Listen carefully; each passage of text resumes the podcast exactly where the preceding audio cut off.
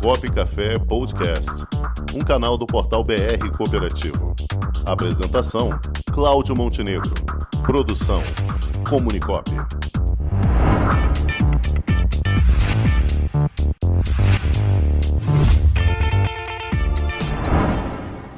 Grande relevância. Inicialmente, vale destacar que a principal razão pela qual as pessoas formam a cooperativa é ser autossuficiente. Assim, as cooperativas existem para atender às necessidades das pessoas e não para gerar um retorno especulativo sobre capital nelas investido, que é muito comum no mercado financeiro, né? essa nova visão que é bastante difundida dentro dos meios de comunicação e econômico.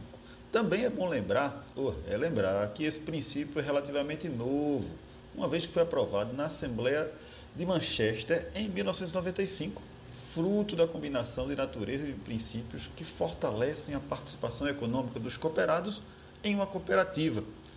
Isso vale destacar que antes da reformulação 95, você tinha dois princípios que eram diferentes do que nós temos atual, da participação econômica dos associados. Esses princípios eram: o capital só deve receber uma taxa de juro estritamente limitada, se tivesse. E o excedente distribuível deveria ser distribuído de forma equitativa através da alocação de reserva, prestação de serviço comum ou distribuição feito aos membros da cooperativa. Veja que em noven... antes de 95 eram esses dois princípios e aí depois de 95 é que vem esse novo participação econômica, uma coisa mais ampla, mais sistêmica, e aí essa reformulação ela foi fruto de um longo período de debate e aprovou a remoção de alguns limites de contribuições ou de retorno ou de remuneração ao capital social da cooperativa. Da mesma forma, esse terceiro princípio, né, que trata da participação econômica dos associados, eles diferem assim dos princípios anteriores sobre as operações financeiras.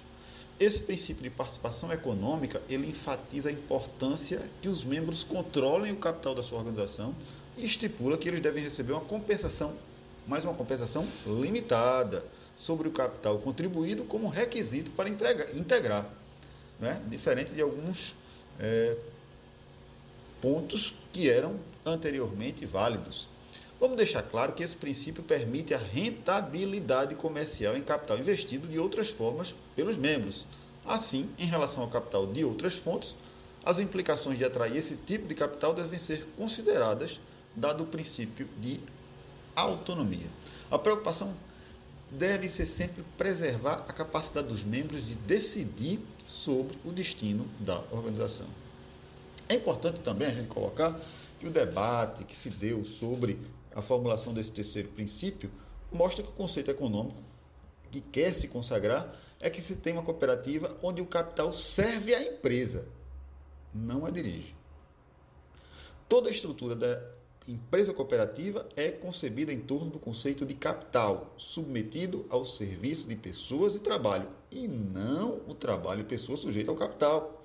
Então, como é que na prática isso funciona?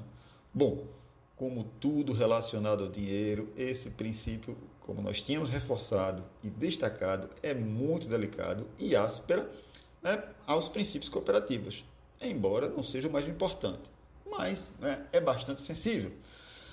De fato, esse terceiro princípio é uma tradução econômica da definição de identidade de uma cooperativa e as implicações financeiras do, do segundo princípio, que é o controle democrático por parte dos seus membros. Dada a grande quantidade e diversidade de tipos de cooperativas, a aplicação desse terceiro princípio é cheia de ressalvas, cheia de advertências, e aí é bom a, que nós possamos ter algumas palavrinhas como pelo menos, geralmente, que compõem a redação e que devem ser consideradas. Essas advertências, né, elas são incorporadas e estão presentes nesse terceiro princípio, de forma a abarcar uma grande quantidade de práticas né, que existem hoje. Essas ressalvas elas mostram como é difícil e complexo transformar o capital em servo e não em senhor. Eis a palavrinha, eis a, o segredo. O capital ele é servo e não o senhor. Então, uma margem é concedida à cooperativa para que elas possam, de modo criativo, inovador, poderem captar o capital, poderem efetuar a captação de capital né, e, ao mesmo tempo, estarem em consonância com esse terceiro princípio. Isso vem sendo estudado bastante profundidade pela Alliance Blue Ribbon Commission of Cooperative Capital, que são né, grupos específicos de analisar como é que nós podemos, ou como as cooperativas podem realizar isso. Então, cooperativas com alta necessidade de capital, como industriais, agrícolas, financeiras, elas, claro que elas precisam dessa margem para atender os requisitos regulatórios, que não leva em conta unicamente a natureza do capital, né? mas também o risco dos membros dentro das cooperativas. Em essência, esse terceiro princípio destaca o seguinte: o capital deve ser levantado de forma consistente com a definição de uma cooperativa que consta na declaração sobre a identidade e em consonância com o caráter democrático da empresa cooperativa. Então, cabe a cada um, de forma criativa e inovadora, buscar caminhos, alternativas que não fujam, que não é, firam, possam ferir o princípio, os princípios básicos do cooperativismo. Ok? Então deixa a dica, fica a dica aí para como é que nós podemos desenvolver isso e responder aquelas primeiras perguntas. Como os associados investem na sua cooperativa, como levanta ou gera capital, como distribui o excedente distribuível. Criatividade, inovação, sem perder o foco no terceiro princípio. Uma boa tarde a todos e até a próxima semana, se Deus quiser. Forte abraço. Escolha um futuro melhor para todos. Já imaginou um ambiente de negócios para promover os produtos e serviços da sua cooperativa? Garantido pelos mais modernos meios tecnológicos de pagamento e com toda a segurança exigida pelo LGPD, está chegando Onde Tem Cop, uma plataforma para conectar pessoas através de produtos e serviços oferecidos por cooperativas de todo o Brasil.